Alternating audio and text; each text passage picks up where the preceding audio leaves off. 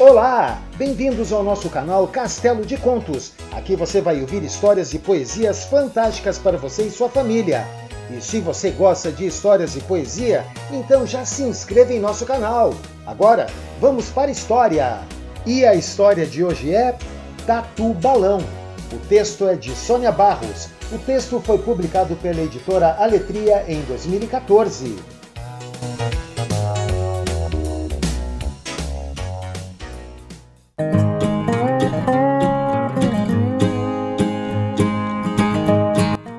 Conheci um tatu-bola que não era feliz não.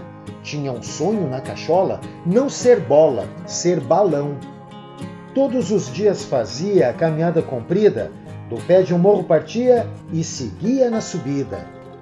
Ora calor, ora frio e também dor de barriga, um comprido arrepio e alegria em seguida. Tatu Bola suspirava, olhando a imensidão, corajoso se jogava para ser Tatu Balão. Mas em vez de ele voar como havia planejado, começava a despencar, rolando desenfreado. Sentia, enquanto rolava, disparar seu coração. O tombo só terminava cara a cara com o chão. Depois de tanto tentar subir e voar em vão, Tatu Bola encontrou o menino Damião. Como era dia de vento, Damião mostrou ao Tatu o seu melhor passatempo, empinar pipa no azul. Tatu, que estava tão triste, acabou até sorrindo. Sem perceber, distraiu-se com aquele quadro lindo. O esperto Tatu Bola não perdeu seu tempo não, se agarrou na rabiola e voou feito balão.